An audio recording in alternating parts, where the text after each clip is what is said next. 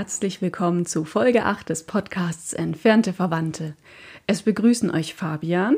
Hallo. Und Rebecca in dieser Staffel 1, in der sich alles um die Waldenser dreht, eine Gruppe vorreformatorischer Christen und deren Leben und Leiden im Laufe der Geschichte.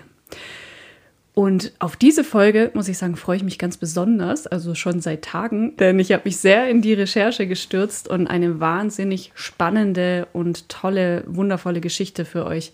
Oder ja, was heißt wundervoll? Das könnt ihr dann nachher selber beurteilen. Eigentlich ist sie in großen Teilen auch wahnsinnig schlimm. Aber das denkt ihr euch wahrscheinlich schon, denn der Titel dieser Folge sagt es ja überdeutlich. Und letztes Mal habe ich es auch schon angekündigt. Also in dieser Folge wird es weniger verkopft Dafür geht es aber ganz schön zur Sache. Hab ein bisschen Angst heute.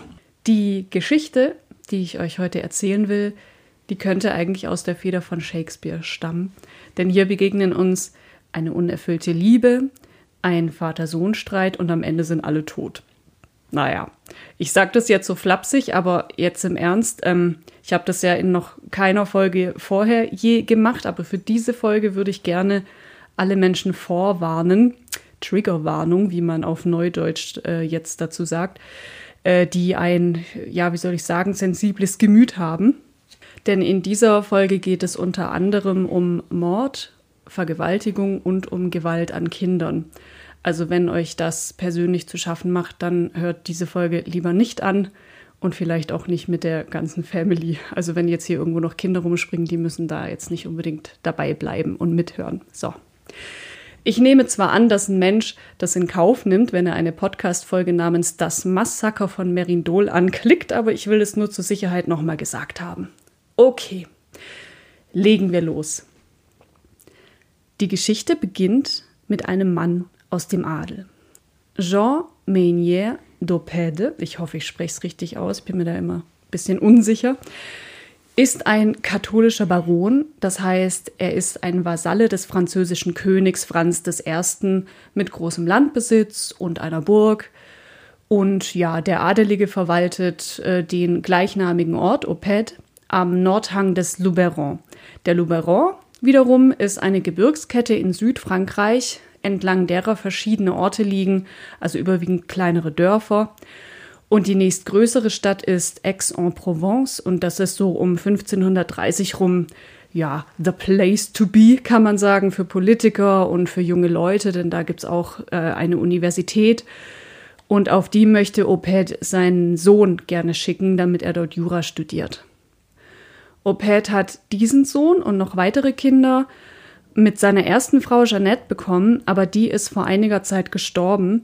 Und warum, das ließ sich leider in den Akten nicht genau nachvollziehen. Aber in jedem Fall haben wir jetzt einen alleinstehenden Baron von etwa 35 Jahren, der seine Fühler nach einer neuen Frau ausstreckt. Denn zum einen will man ja als junger Mann nicht immer alleine bleiben, wobei, naja, hier könnte sich ja auch das älteste Gewerbe der Welt Abhilfe schaffen. Aber zum anderen ist jede nicht geschlossene Hochzeit damals eine äh, Chancenverschwendung, kann man sagen.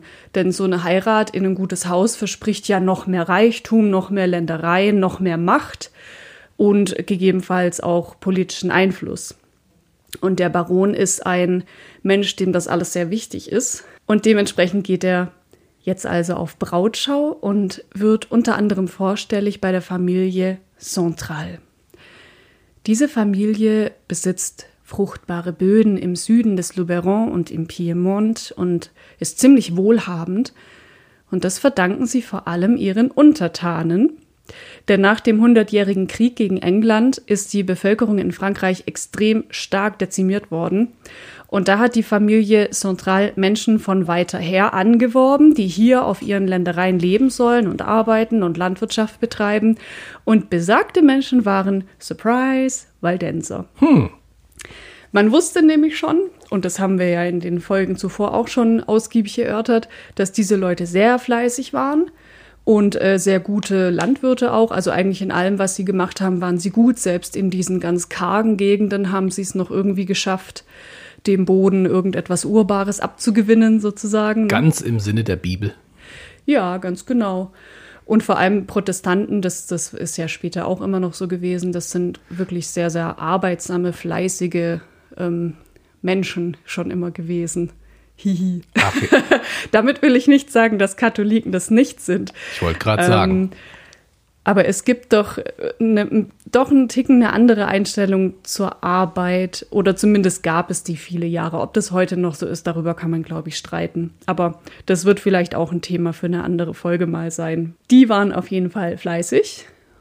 Und nachdem so viele Waldenser aus den Alpentälern hatten flüchten müssen, man höre dazu unsere Folge 5, waren sie nun sehr froh über das Angebot, hier in Frieden leben zu dürfen. Also es war für alle eine Win-Win-Situation. Ne? Die Leute haben eine Bleibe gesucht, irgendwo, wo sie ihre Ruhe hatten, wo sie ihre Landwirtschaft betreiben konnten und ihre Familie, äh, ja, äh, mehren können sozusagen.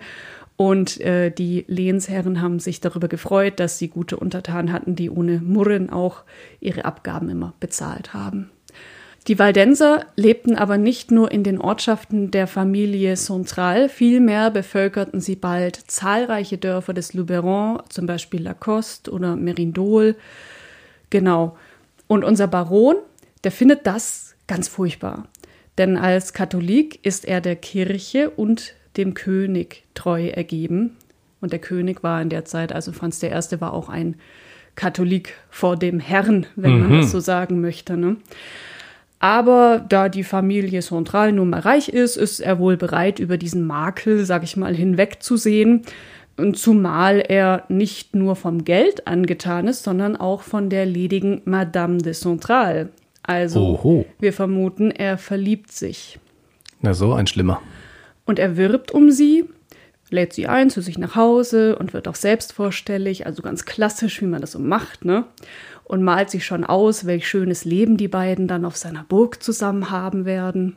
Aber daraus wird nichts, denn die Angebetete verschmäht ihn. Oh.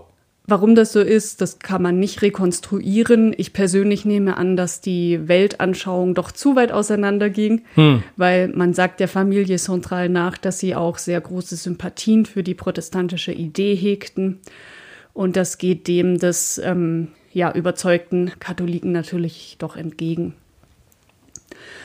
Dass diese Ablehnung noch massive Konsequenzen für sie, für ihre Untertanen, ja für den ganzen Landstrich haben wird, das weiß sie jetzt noch nicht. Aber vermutlich merkt sie, ja, dass der Baron auch irgendwie nicht ganz sauber im Hirn ist, um es mal flapsig auszudrücken.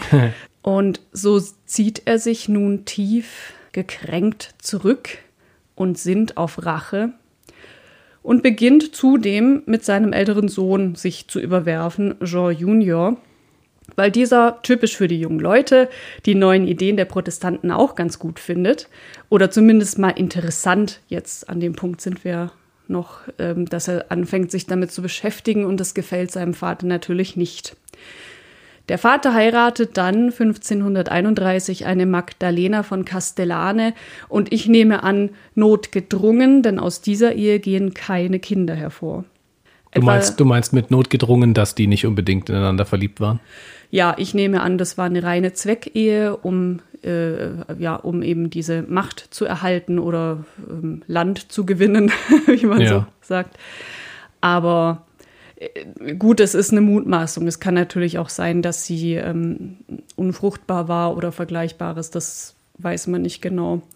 Aber es würde irgendwie passen in diesen ganzen Verlauf der Geschichte auch, dass er sich so sehr nach der Madame de Central eigentlich verzehrt, dass er mit seiner Frau jetzt gar nichts mehr anfangen kann. Mensch, immer diese Gefühlswelten. Schlimm, gell? Dass Menschen Gefühle haben. Na. Unglaublich. Etwa zeitgleich passiert etwas, das den Baron sicher sehr erfreut, denn im Jahr, also ein Jahr vorher, 1530, wird Jean de Roma zum neuen Inquisitor von Abt. Und dieser Mann gehört zu den katholischen Hardlinern und macht unerbittlich Jagd auf alle Heretiker, wozu die Waldenser ja auch gehören, wie wir wissen. Das heißt, die Waldenser die müssen jetzt im Luberon wieder um ihr Leben fürchten, denn wieder drohen Verhaftung, Folter und der Tod auf dem Scheiterhaufen als Strafe für die sogenannte Ketzerei. In einem Roman von Christ Rose Rilk, Die Gerechten des Luberon, wird eine Szene beschrieben, die an diese Stelle sehr gut passt, finde ich. Denn äh, sie beschreibt hier ein Gespräch, das der Baron mit seinem Sohn führt, nachdem die beiden eben einer solchen öffentlichen Verbrennung beigewohnt haben. Da ist ein Waldenser namens Beron verbrannt worden, nachdem die Inquisitoren ihn wochenlang gefoltert haben. Und äh, bei dieser Gelegenheit sind ihm auch beide Beine abhanden gekommen. Also es oh. wird nicht beschrieben, wie es passiert, aber auf, in der Szene wird eben beschrieben, dass er keine Beine mehr hat. Und Jean Junior, der das alles mit angesehen hat, der ist noch völlig fertig. Der hat sich auch ähm, direkt darauf quasi die Seele aus dem Leib gekotzt. Und jetzt reiten die beiden also nach Hause, Vater und Sohn. Ähm, genau, und den Sohn hat sie im Buch übrigens Nicolas genannt, vermutlich zugunsten des Leseflusses, weil Jean Junior ein bisschen sperrig ist. Aber wir hören da jetzt einfach mal rein an die Stelle, an der der Vater zu seinem Sohn Folgendes sagt. Siehst du die Türme von Saint-Verin? Wie unerbittliche Wächter stehen sie, Hüter der Wahrheit. Der Drache des Irrglaubens ist aufgestanden, aber er wird den Kampf verlieren. Das musst du heute auch gespürt haben. Du hast dich zwar unbeherrscht verhalten, aber ich freue mich, Sohn, dass du heute die Gelegenheit hattest zu sehen, wie der Feind der Seelen wirksam bekämpft und der einst völlig besiegt sein wird. Gelobt sei Jesus Christus. Nikolas sah ihn starr an, er war immer noch bleich, aber eine ungewohnte Härte lag auf seinem Gesicht. Haben Sie Jesus Christus gesagt, Herr Vater? Jean Dopet sah ihn befremdet an. Was soll das heißen? Nikolas formte seine Worte sehr langsam. Sie haben den Namen unseres Herrn und Erlösers im Mund geführt. Ich frage Sie, Herr Vater, hat Jesus Christus jemals einen Menschen verletzt oder hat er jemand zu Tode gebracht? Hat er auch nur ein einziges Mal gesagt, dass es erlaubt sei, einen anderen Menschen zu quälen und zu töten? Hätte er Berar auf dem Scheiterhaufen gebracht? Der Baron sah ihm lange ins Gesicht, dann zuckte er die Achseln. Das sind theologische Fragen, die unsere heilige Kirche längst beantwortet hat. Dieser Berar war ein Ungläubiger, ein vom Satan gebrauchtes Werkzeug. Es ist besser, einen solchen zu töten, als dass viele andere von ihm angesteckt werden und der ewigen Verdammnis anheimfallen. Ich mag diese Stelle, wo er sagt, das ja. sind theologische Fragen. Das hat unsere Kirche längst beantwortet. Ja, vor allem, weil ähm, er dadurch ja einen ziemlich großen Fehler in seiner Denke äh, äh preisgibt, nämlich, dass ähm, er das Wort Gottes, was die Bibel ja darstellt, ähm, ins, ins gleiche Verhältnis setzt mit dem, was die Kirche daraus für sich interpretiert. Die katholische in dem Fall. Genau, aber das war damals so. Also die genau, Interpretation ja. und was der Papst gesagt genau. hat, das ist Gesetz. Ja, schon, aber es, äh, er entschuldigt sich ja nahezu förmlich dadurch, dass er selbst darüber nicht mehr nachdenken muss und alles, was er tut, ist automatisch korrekt, weil er das ja im Namen des Glaubens tut. Genau, ja. Da braucht man dann auch gar nicht mehr rumzudiskutieren. Und mhm. dann kommen solche Sachen dabei raus. Ne? Ich finde auch an solchen Sachen, deswegen ist es ja auch echt eine schöne Stelle, merkt man auch, wie, ähm, wie groß der Druck irgendwann wird, je weiter sich das, das, ähm, der, der gelebte Glauben, sage ich jetzt mal, sich entfernt von dem, was in der Schrift eigentlich drinsteht. Da entsteht ja eine Art Korrekturdruck und der zeigt sich ja in den Protestanten weil die katholische Kirche sich in vielen Punkten so weit entfernt hat von dem, was da mal drin stand. Das konnte man auch nur deswegen so lange durchziehen, weil die meisten nicht lesen konnten, was da drin stand. Jetzt können sie es und merken, das hat ja teilweise gar nichts mehr damit zu tun, was da ursprünglich mal drin stand. Man merkt auf jeden Fall auch an dieser Stelle, Jean Junior ist vom Zweifel gepackt und er wird sich jetzt auch in den folgenden Jahren mehr und mehr von seinem Vater abwenden aufgrund dessen. 1532, das noch mal kurz zur Erinnerung an der Stelle, ist die Synode von Champforat und die Waldenser schließen sich der Reformation an. Trotzdem sprechen wir hier im Podcast erstmal weiterhin von Waldensern, weil das immer noch und auch Jahrhunderte später zur Identität dieser Menschen gehören sollte. Und gerade die, die jetzt hier sitzen, also sie nannten sich selber ähm, ja nicht Waldenser, das wissen wir ja auch schon, sondern die Armen Christi. Genau, wir nennen sie einfach erstmal weiterhin so zu der theologischen Frage, wie sie dann später heißen sollen. Und so kommen wir dann in der nächsten Folge wahrscheinlich kurz. Zwei Jahre später eskaliert die Situation im Haus Opede und zwar massiv. George Junior hat sich in ein Mädchen verliebt und will sie heiraten. Aber das ist ausgerechnet eine aus der Familie der Protestantenversteher, die Baronesse Bouillet de Central. Und äh, der Vater, der hat seine Schmach nie vergessen und er verzeiht auch nicht. Er verbietet die Hochzeit. Daraufhin bringt die Baroness sich um. Sie springt aus dem Fenster. Meine Güte. Ja, ich sag ja Shakespeare mhm. ohne Ende. Und äh, ja, George Junior, man kann sagen, den hält jetzt einfach nichts mehr. Also der radikalisiert sich und wird in politisch-religiöse Aktionen gegen den König verwickelt. Und als das äh, bekannt wird, muss er fliehen. Und er flieht mit dem Lutheraner Johann von Ledeburg nach Deutschland und taucht hier unter. Seine Familie soll zeitlebens nichts mehr von ihm hören oder sehen. Aus den Archiven wissen wir allerdings, dass er im Ravensberger Land einen Hof gegründet hat und hier als Bauer auch eine eigene Familie gründen konnte. Also der hat wahrscheinlich sein Glück gefunden mhm. in der protestantischen Idee und weit ab von seinem Vater. Und hatte durchaus auch Glück, dass er jetzt nicht mehr im Land ist, denn das, was passieren soll, will der wahrscheinlich auch nicht miterleben. Was wir übrigens auch aus den Archiven wissen, ist, dass sein Vater fünf Jahre danach sein erstes Testament aufsetzt und hier setzt er seinen ältesten Sohn als Erben ein, unter der Bedingung, dass dieser zum katholischen Glauben zurückfindet und heimkommt. Toll. Genial, oder? Ja. Weil also der Sohn, der ist so weit vom Vater abgerückt, wie es nur geht. Und man hat den Eindruck, der glaubt immer noch, dass er ihn da mit Geld wieder gefügig machen kann. Ja, oder er bringt zum Ausdruck, dass, äh, was die katholische Kirche ja auch zum Ausdruck bringt, wenn du ähm, dich sozusagen aus der Kirche rausbegibst, bist du ja offiziell nicht draußen, sondern du bist nach kirchlichem katholischen Verständnis nur ein verlorenes Schaf, das irgendwann vielleicht wieder zurückfinden wird. Also mhm. die geben dich nicht her in dem Sinne. Mhm. Ja, da ist was dran, genau. Uns ist halt der Baba. Er hatte natürlich immer noch trotz allem die Hoffnung, dass der Sohn wiederkommt, weil er hat ja auch viel Geld in den investiert, ne? Und hat den Studienplatz schon angemeldet und so. Ja. Man braucht ja auch einen Juristen in der Familie und der älteste Sohn ist immerhin normalerweise der Erbe. Also das hat eigentlich alles schon so zu sein. Und dass jetzt der einfach abgehauen ist, na, das macht wahrscheinlich auch den Ruf des Barons äh, nicht gerade besser. Klar, ne, das hat Auswirkungen. So, wir befinden uns im Jahr 1540 und da passiert Folgendes. Auf der Nordseite des Luberon, unweit der Bischofsstadt Abt, lag eine große Mühle am Calavant. Sie gehörte einem Waldenser namens Colin Pelonc.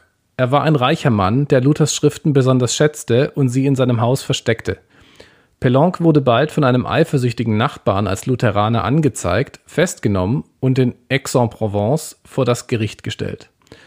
Weil er nicht bereit war, seine lutherische Idee zu widerrufen, wurde er 1540 zum Tode verurteilt und öffentlich verbrannt. Als Pelons Schicksal im Luberon bekannt wurde, machte sich nachts eine Gruppe Männer aus Merindol auf den Weg, überquerten den Luberon und machten die Mühle von Pelonc, die inzwischen vom König beschlagnahmt worden war, dem Erdboden gleich. Dieses Unternehmen wurde vom Parlament von Aix-en-Provence als Aufstand eingestuft und 22 Einwohner aus Merindol wurden zitiert. Da sie nicht erschienen, wurden sie in Abwesenheit zum Feuertod und sämtliche Familienangehörige zum Verlassen des Ortes verurteilt. Die Häuser, Ställe und andere Gebäude sollten abgerissen werden, um ihre Rückkehr zu verhindern. Mhm. Dieser Abschnitt war aus einem Paper von Horst Deuker. Und wir erleben jetzt was ganz Interessantes, und zwar, dass die Waldenser zurückschlagen, in Anführungszeichen. Also die lassen sich jetzt offensichtlich nicht mehr alles gefallen. Obwohl ich mir nicht ganz sicher bin, also Deuker schreibt ja von einem Lutheraner, die Waldenser waren keine Lutheraner, aber man hegte wohl doch genügend Sympathien für äh, die protestantische Idee an sich, oder vielleicht ist es auch ein Fehler im Paper, das weiß ich nicht genau. In jedem Fall wie wir gehört haben, sind sie hingegangen und haben gesagt, hey, das, der Hof, der gehört jetzt dem König, aber so nicht mein Freund und mhm. haben den einfach niedergebrannt, wie wir eben gehört haben. Und dann sollen sie verurteilt werden und tauchen einfach nicht auf. Also die, hm. ich muss sagen, die haben ganz schön Eier. Ja, ja, schon, klingt so. Oder sie tauchen deshalb nicht auf, weil sie genau wissen, dass ihnen sowieso kein fairer Prozess bevorsteht und da ja. ähm, nichts Gutes dabei rauskommen wird. Und vermutlich war das zumindest vorerst auch die richtige Entscheidung, nicht aufzutauchen. Denn wir haben jetzt gehört, sie sind verurteilt worden. Noch ist das Urteil aber nicht vollstreckt. Hm. Nun tritt nämlich der Philipp Melanchthon auf den Plan. Den kennen wir noch aus Folge 6. Ja, den haben wir schon mal gehört. Und der bittet in einem Brief den französischen König Franz I. um Gnade. Und tatsächlich, König Franz verschiebt die Vollstreckung des Urteils, aber nicht aus purer Nächstenliebe, sondern weil er sich gerade zum dritten Mal im Krieg gegen die Habsburger befindet und für einen Sieg unbedingt die Unterstützung der Protestanten braucht. Das war also eine politische Entscheidung, die den Waldensern noch ein Jahr Schonzeit schenkte. Ist es denn jemals keine politische Entscheidung? Eine gerichtliche Entscheidung ist jemals keine politische Entscheidung. Nein, ich meine, das kommt wenn jetzt auf die Zeit an, in der wir uns befinden, hoffe ich jedenfalls. Ich meine das mehr so, dass der, der König das halt so entscheidet. Das hat ja eigentlich nicht wirklich jemals was mit Juristerei zu tun, oder? Also ja, wenn der König entscheidet, dann ist es so. Ja. Ich wollte jetzt nur noch mal richtig stellen, wir leben ja heute in einer Zeit, in der hoffentlich das Gericht unabhängig von der Politik ist. Ja. ja. Manchmal hat man Zweifel, aber Idealerweise sollte es so sein. Ja. Gewaltenteilung. Damals war das aber noch nicht so und man sieht, was da draus wird. So. Unser Baron, Opet, klettert indes die Karriereleiter hinauf und wird 1543 zum ersten Präsident des Parlaments in Aix-en-Provence. So, Jetzt passiert etwas, von dem ich persönlich nach wie vor glaube, dass es ein Komplott gegen die Waldenser ist. Aber vielleicht sind sie doch auch selbst zu Tätern geworden. Aber mal sehen, was du dann dazu sagst, Fabi. Mhm. Die offizielle Version der Geschichte lautet jedenfalls so: 1544 kommen im Kloster der Abtei Sonnac gerade Mönche von der Abendandacht. Da dringen plötzlich mehrere junge Männer in die Abtei ein Sie überfallen die Mönche und knüpfen sie auf, also die werden erhängt und sie zünden das Kloster an. Die Überlebenden dieser Tat fliehen ins nächste Dorf und verbreiten überall, das waren die Waldenser. Mhm. Und es steht heute noch im Wikipedia-Eintrag zum Kloster von Senac, Waldenser hätten im Zuge der Religionskriege diese Tat begangen.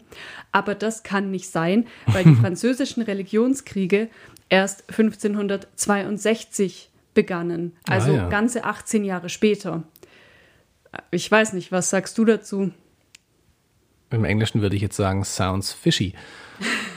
hat er Geschmäckle. Ja, hat er Geschmäckle, ja.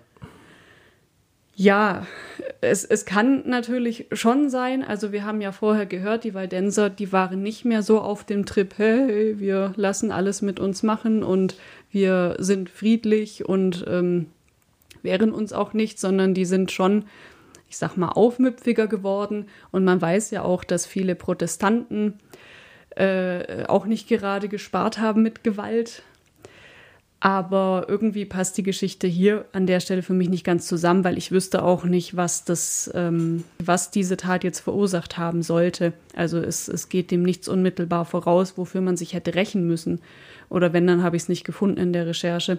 Also für mich ist das eine Dolchstoßlegende, eigentlich eine Verschwörungstheorie, denn die einzigen, denen das nützt, sind ihre Feinde. Inzwischen ist der Krieg gegen die Habsburger beendet.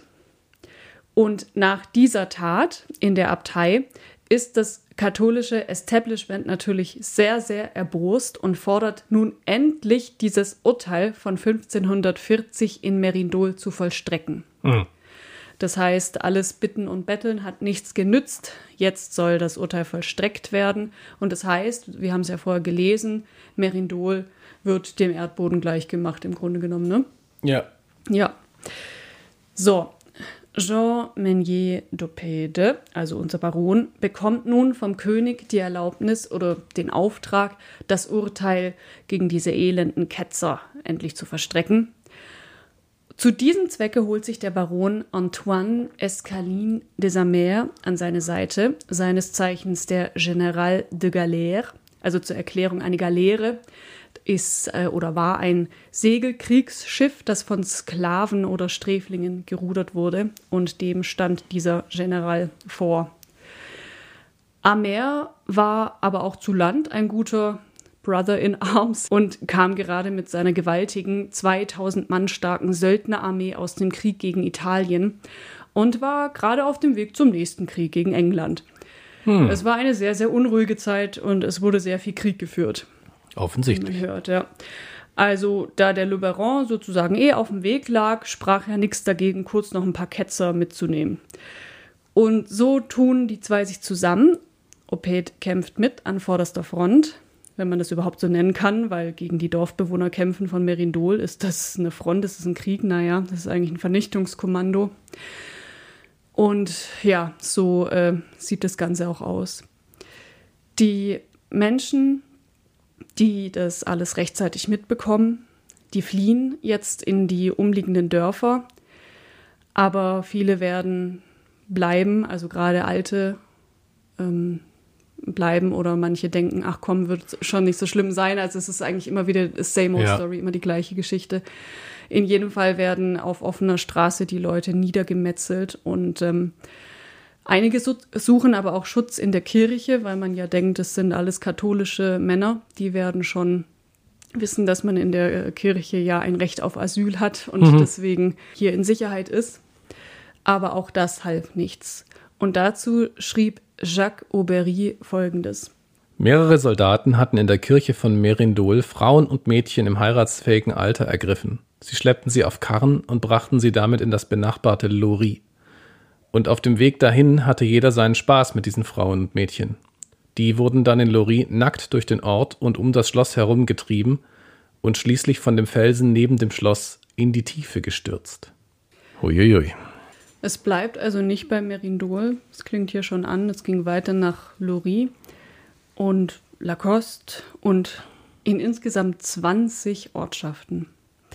Der Baron beschränkt sich also nicht nur auf Merindol, sondern erweitert eigenmächtig das Urteil des Königs auf alle von Waldensern bewohnten Ortschaften mit der Behauptung, alle Waldenser seien ja bewaffnet und bedrohen die Sicherheit des Königreichs. Hm. Weil wir hatten ja vorher diesen Anschlag, ne? Ja diesen angeblichen. Und es soll angeblich auch irgendwo einen Rebellenführer geben, den sie der Lederne nennen. Ob das wirklich so ist, weiß ich nicht. Der taucht in dem Roman auf von, von äh, äh, Frau Rilk. Vielleicht hat sie den auch nur erfunden. Ähm, aber dass sie auf jeden Fall von Rebellen ausgegangen sind, das ist belegt und die suchen sie jetzt äh, angeblich in jedem Dorf und deswegen muss man einfach jeden niederschlachten, der einem entgegentritt, weil das hm. könnten ja die Rebellen sein. Eieiei. Und an dieser Stelle hören wir noch mal rein in den äh, eben genannten Roman von Christrose Rilk, die in der Szene beschreibt, wie eine Frau mit ihrer Tochter, also mit ihrer erwachsenen Tochter, aus dem Nachbardorf kommt, wo sie Besorgungen gemacht haben. Die wussten schon, in Merindol ist es gerade nicht sicher, aber äh, sie wohnen in Lacoste und kamen aus dem Nachbardorf und, und äh, sind jetzt wieder auf dem Weg zurück und wähnen sich eigentlich in Sicherheit. Sie kehren also heim nach Lacoste, stehen am Hang und wundern sich, warum der Himmel rot ist und fragen einen Mann, der ihnen entgegenkommt. Was geschieht in Lacoste? rief Susanne Comte. Der Greis wischte sich den Schweiß von der Stirn. Die Soldaten. Sie haben die Häuser angezündet. Sie machen die Menschen nieder ohne Gnade. In den Gassen von Lacoste liegen die Leichen. Es heißt, der Lederne habe sich in Lacoste versteckt, dieser Rebellenanführer. Susanne Comte stöhnte auf. Sprecht leise, ich bitte euch, meine Tochter. Der alte Mann hob den Blick und sah Rosette im Gras sitzen. Frau, rief er laut, nehmt eure Tochter und flieht. Den Frauen ist ein fürchterliches Los beschieden. Die Soldaten haben sie im hinteren Garten der Burg zusammengetrieben. Ich weiß es von einem, dessen Hütte nur einige Schritte jenseits der Mauer steht. Den ganzen Nachmittag lang hat er ihre Schreie gehört und das betrunkene Gejohle der Soldaten.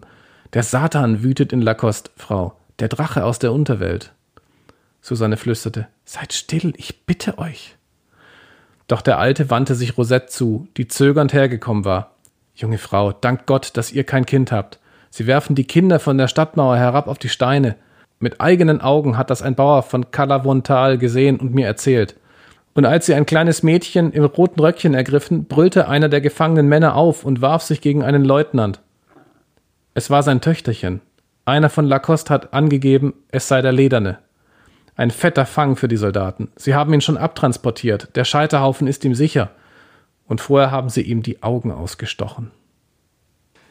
Harter Tobak. Ich muss auch echt sagen, als ich das Buch zum ersten Mal gelesen habe, ich habe Rotz und Wasser geheult. Ja. Aber ähm, das vielleicht noch kurz als Anekdote am Rande, das war auch mein erstes Waldenser Buch überhaupt und äh, hat mich auf die Spur gebracht, in diese Geschichte generell einzusteigen und letztendlich damit also auch diesen Podcast zu machen. Und ähm, das Schöne ist, dass dieses Buch quasi eigentlich mich gefunden hat, denn das lag vor einigen Jahren auf einer Mauer in Perus Mhm. Und jemand hatte es da hingelegt und einen Zettel drauf geschrieben zum Mitnehmen, weil Denser-Roman stand da drauf. Und das hat meine Mutter gefunden und mir dann mitgebracht in den Biergarten, den es damals in Perus noch gab. Das klingt ja fast wie ein Schicksalsschlag. Ja, ne, das, das denke ich auch. Also vielen Dank, lieber Mensch, der das Buch verschenkt hat. Und danke an meine Mutter an dieser Stelle, hm. die auch ein treuer Hörer dieses Podcasts ist. Genau. Also ja, um, um noch etwas Frohsinn äh, zu verbreiten, musste ich jetzt kurz diese Anekdote noch erzählen. Aber es hilft nichts, also zurück ins Jahr 1545. Eine Sache wollte ich noch zu den Motiven des Barons sagen. Also, warum bleibt man nicht bei Merindol, sondern lässt das alles dermaßen eskalieren? Ich denke, dass es hier mehrere Gründe gibt. Und das eine, also der eine Grund war, glaube ich, die Rache an der Familie de Central. Weil nach seiner Logik haben die ihn erst verschmäht und ihm dann seinen Sohn abtrünnig gemacht. Und genau durch deren Ländereien ist er nun mit den Söldnern durchmarschiert und hat alles niedergemäht, mhm. sodass die im Grunde ruiniert oder zumindest empfindlich getroffen waren. Ja. Und der andere Grund wird sicher die Ideologie sein, also die Überzeugung, das Richtige zu tun. Davon hatten wir es ja auch schon mehrfach. Und dann gibt es ja noch die Phänomene Blutrausch und Gruppendynamik. Also der ja. Baron war umgeben von 2000 Mann, denen nichts, aber auch gar nichts zu brutal war. Die und, gerade aus dem Krieg kamen und eigentlich auf dem Weg waren, den nächsten. Genau, die waren auf Töten ausgerichtet. Ja, und die hatten wahrscheinlich, ich will das nicht entschuldigen, aber die hatten wahrscheinlich auch nicht regelmäßig eine Frau gesehen. Mhm. Die hatten nicht wirklich ein schönes Leben im Sinne von, was ist Urlaub? Solche Sachen.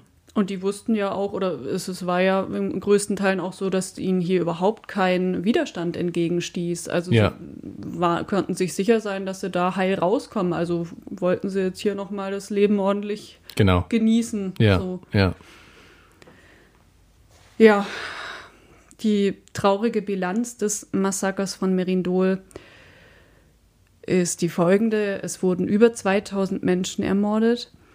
Es wurden 700 Männer gefangen genommen und zur Sträflingsarbeit auf die Galeeren geschickt. Und dazu gibt es leider keine Zahlen, aber die Kinder, die nicht getötet wurden, die wurden verkauft an gute Katholiken. Und wie es denen in diesen Familien erging, das kann man sich ja ausmalen. Hm. Der Baron, der hat nun zahlreiche andere Lehnsherren massiv geschädigt. Dafür werden die ihn später auch noch verklagen. Und er hat eigenmächtig Recht gesprochen und ausgeführt, denn das Urteil des Königs bezog sich ja, wie gesagt, nur auf Merindol. Aber was passiert? Der Papst belohnt ihn mit kaiserlichen Ehren. Hm.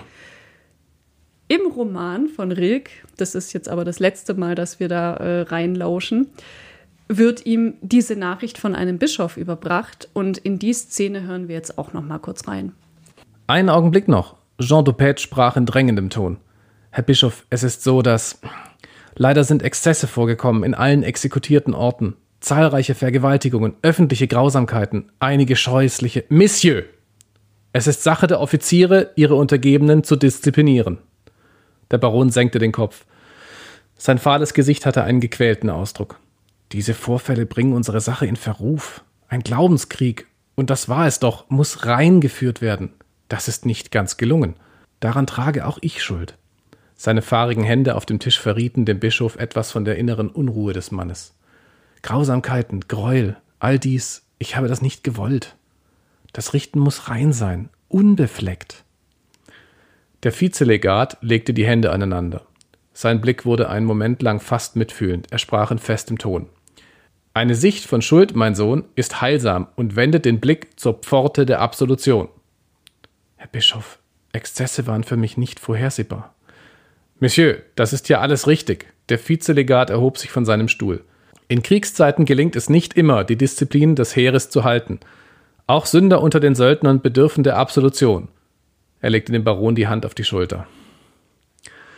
Diese Entgleisungen gehen an das Gewissen, selbstverständlich. Kommen Sie, Monsieur Dupet, wir gehen hinüber in meine Kapelle. Machen Sie sich bereit, die Tröstungen der Absolution zu empfangen. Das ist ziemlich widerlich. Ja, ich finde, aber die Autorin hat sich da sehr sympathisch ausgemalt, dass Oped Gewissensbisse hatte. Ich glaube das eigentlich nicht. Denn wie gesagt, er war ja die ganze Zeit dabei. Aber die Stelle zeigt doch noch mal gut, wie das mit der Absolution ad absurdum geführt werden kann. Es schließen sich jetzt noch ein paar Begebenheiten an, die meinem Ketzerherz Freude bereiten, daher erzähle ich davon noch kurz.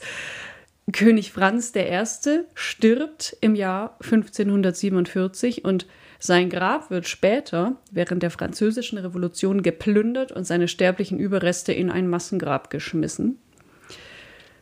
Unter dem neuen König Heinrich II. wird der Klage der anderen Lehensherren stattgegeben, das habe ich vorher schon gesagt. Die äh, klagen jetzt den Opet an, weil der ihnen ihrer Ländereien beraubt hat quasi. Und ganz vorne mit dabei ist die Familie Central, die Schadenersatz verlangt. In dem Jahr übrigens ändert der Baron sein Testament zugunsten seines Schwiegersohnes, der ihm bei der Verteidigung vor Gericht hilft der hat offensichtlich den richtigen Weg eingeschlagen, den er eigentlich ja für seinen Sohn vorgesehen hatte, der ist nämlich Jurist geworden. Leider, sage ich, hat der Baron mächtige Fürsprecher in den Reihen der Mächtigen, sodass der Prozess zu nichts führt und er nicht verurteilt wird. Einen kleinen Trost gibt es aber. Der französische Politiker, Schriftsteller und Historiker Jean-Auguste Dethou schrieb dazu, die himmlische Gerechtigkeit wog die der irdischen Richter auf, und er starb wenig später an einer sehr schmerzhaften Darmerkrankung. Wenn man heute durch Merindol geht, dann wird man dort auf dem Weg hoch zur Schlossruine eine steinerne Tafel finden, die von den Nachkommen der Waldenser aufgestellt wurde. Und darauf ist zu lesen: Vergib, aber vergiss nie. Und ich denke, mit dieser Folge haben wir dazu unseren kleinen Beitrag geleistet. In der nächsten Folge werfen wir einen Blick auf das, was sich all dem jetzt anschließt. Wir streifen die acht Religionskriege und es geht quasi True Crime-mäßig weiter mit der echten Bluthochzeit. Wer Game of Thrones gelesen hat, äh, gesehen hat, der weiß, worauf ich anspiele. Denn die Szene aus diesem Film oder dieser Serie hatte ein allzu reales Vorbild, die Bartholomäusnacht. Ja, liebe Hörer, die nächste Folge Entfernte Verwandte erscheint kommenden Monat. Also vergesst nicht, diesen Podcast zu abonnieren, wenn er euch gefällt, damit ihr immer informiert werdet, sobald die neue Folge verfügbar ist. Und gebt uns doch gerne mal eine Rückmeldung, wie euch diese Folge gefallen hat. Ich bedanke mich ganz herzlich fürs Zuhören und hoffe, wir hören uns in der nächsten Folge wieder. Bis dahin, macht's gut. Tschüss. Bis zum nächsten Mal.